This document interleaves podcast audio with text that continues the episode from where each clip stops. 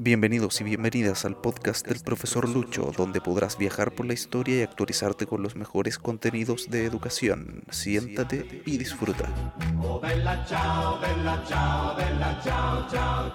Hola, hola, bienvenidos, muchas gracias por su atención. El capítulo de hoy, el surgimiento de las primeras civilizaciones. El propósito de este capítulo es identificar los rasgos culturales, políticos y sociales de las primeras civilizaciones en general, Hoy no vamos a hablar en particular de cada una de ellas, pero en el futuro haremos episodios donde hablemos de las distintas características de las civilizaciones en particular, como la egipcia, Mesopotamia y posteriormente la edad antigua, ¿cierto? En la antigüedad clásica que se llama Roma y Grecia. Bien, primero eh, recordar que todo esto se debe a distintos cambios culturales que se generaron y también económicos, sobre todo el desarrollo de la agricultura durante el período neolítico. Entonces, hacia el año 4000 antes de Cristo, comenzaron los seres humanos, ¿cierto?, ya en sociedad a quedarse en un lugar determinado, a asentarse, como se llama, desarrollando ahí sus principales características económicas, como principalmente, ya lo mencioné, la agricultura. Entonces, en primera instancia, las primeras civilizaciones edificaron y se desarrollaron en torno a ciudades. Entonces esos espacios, ¿cierto?, donde se comenzó a desarrollar la agricultura, finalmente se transformaron en grandes edificaciones, en núcleos urbanos importantes con grandes edificios y algunos, algunas obras arquitectónicas que hasta el día de hoy podemos presenciar como las pirámides de Egipto, los sigurat en Mesopotamia por otra parte.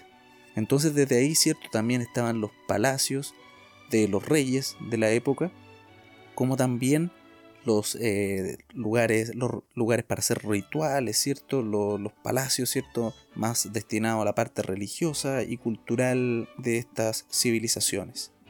Segundo, se organizaron bajo sistemas políticos que representaron los rasgos básicos de lo que podríamos llamar un Estado. Es decir, dieron un primer paso para una organización política similar a la de un Estado. Principalmente desde el punto de vista político se desarrollaron en torno al rey y luego de eso, ¿cierto? La nobleza y sus distintos consejos, ¿cierto? Y su nobleza que participaba de esos consejos del rey, que tiene que ver también con su rasgo social, en el cual, ¿cierto? Estructurado piramidalmente, donde el rey, ¿cierto? Estaba en la cúspide de esta pirámide y de ahí en adelante su familia, eh, las clases sacerdotales y luego ya venían algunos ciudadanos libres y la característica esencial también de estas primeras civilizaciones, los esclavos. Eran todas sociedades esclavistas. Tercero, en su interior contaron con rasgos culturales comunes.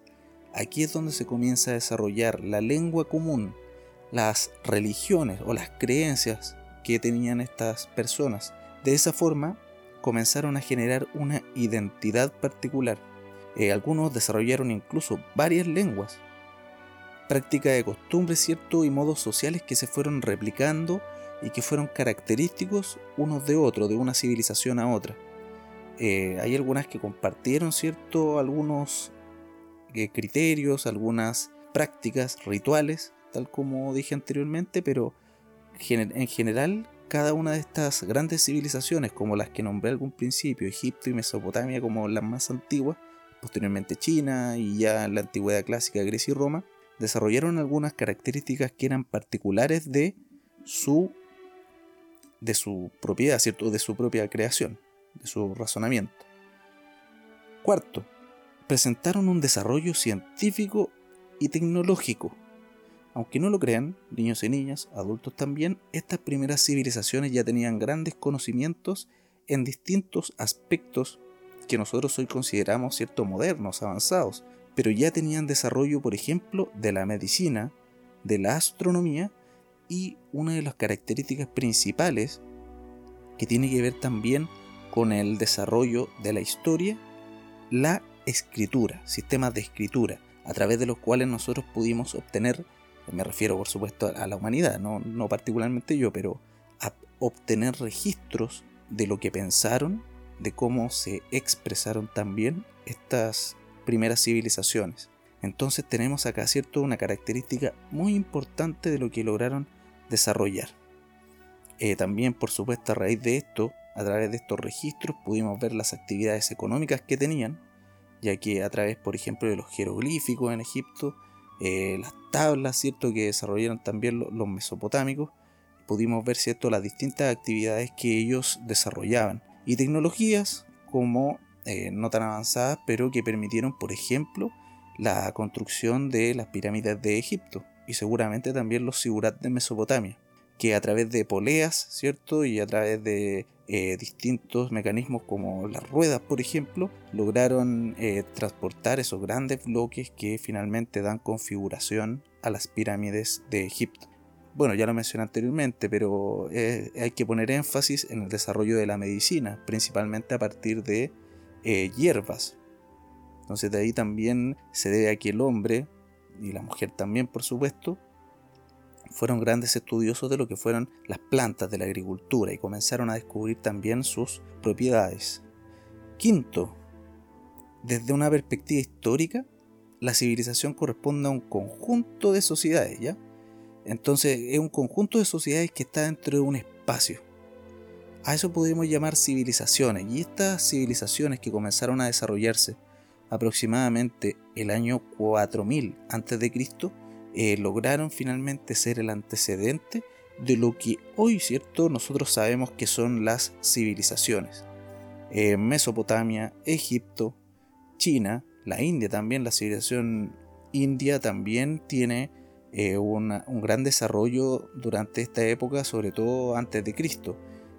Posteriormente, cierto, estas civilizaciones comenzaron a caer en guerras, comenzaron a formarse clanes en el interior que generaron disputas, lo que finalmente va provocando que vayan algunas desapareciendo, otras con una mayor extensión temporal, otras fueron más efímeras, pero en general tuvieron un gran desarrollo, hasta que, por supuesto, eh, surgió la civilización romana, con influencias griegas, ¿cierto? Que eso provoca cierto su expansión por el mundo, sobre todo en la época de la República y más aún en el Imperio, lo que va provocando ahí la pérdida de algunas características comunes que mencionaba en un comienzo de estas civilizaciones. ¿Por qué? Porque los romanos comenzaron, valga la redundancia, a romanizar, comenzaron a expandir su cultura y a imponerla en los lugares que iban conquistando. Y si tomamos en cuenta que los romanos estuvieron desde la península ibérica, el norte de África, todo el mar Mediterráneo, parte del cierto del Asia Menor, entonces ahí tenemos el gran desarrollo cierto de, de estas primeras civilizaciones. Entonces ahí tenemos una explicación de por qué en el tiempo se van perdiendo algunas características debido a que se impuso el latín, eh, las creencias romanas, después reemplazadas por el, por el cristianismo, después también por la iglesia ortodoxa en el imperio de Oriente. Entonces ahí se van perdiendo algunas características, pero nos quedamos, ¿cierto?, con los grandes aportes que hizo, que hicieron, perdón, las primeras civilizaciones a nuestra eh, civilización occidental actual, que está basada en muchas cosas que están relacionadas con las primeras civilizaciones. Si bien la que más predominó fue la romana, hay muchos aspectos que nosotros seguimos eh, pudiendo palpar, tocar, ver, estudiar, tal como lo mencionaban eh, anteriormente, como las pirámides de Egipto, los sigurats, eh, se pueden ver todavía cierto algunos jeroglíficos que se estudian cierto los arqueólogos y a su vez también algunos sistemas de escritura, de escritura perdón, mesopotámicos. a propósito, yo como estudiante de Derecho, me lo mencionaron en algún momento en el colegio, pero ahora también, el Código de Amurabi. Amurabi fue un rey eh, de, de, la Gran Mesopotamia que pidió que codificaran ciertas leyes que, que eran costumbres básicamente de esa civilización y que pidió cierto que lo redactaran con su sistema de escritura para que quedara un registro de aquellas leyes. Entonces, ahí tenemos un, incipiente derecho, ¿ya? Que está vigente, eso después ya profundizado por la civilización romana, que a su vez es la base, ¿cierto?, del derecho que tenemos, estudiamos nosotros, al menos en Chile todavía. El derecho civil está basado prácticamente en forma completa del derecho romano. Bueno, niños y niñas, adultos y adultas, les agradezco por su atención y estamos escuchándonos, conversando en un siguiente episodio del podcast del profesor Lucho. Les agradezco por la difusión, les agradezco también por la atención y si tienen alguna sugerencia, comenten, eh, sugieran temas que les interese, si no quieren que cierto me especifique tanto en historia, podemos generar conversaciones, pero tal como dice la presentación, en este podcast el conocimiento histórico y el conocimiento pedagógico son lo principal. Así que muchas gracias, cuídense mucho, no salgan de sus casas y cuiden a sus familias. Nos vemos en la próxima.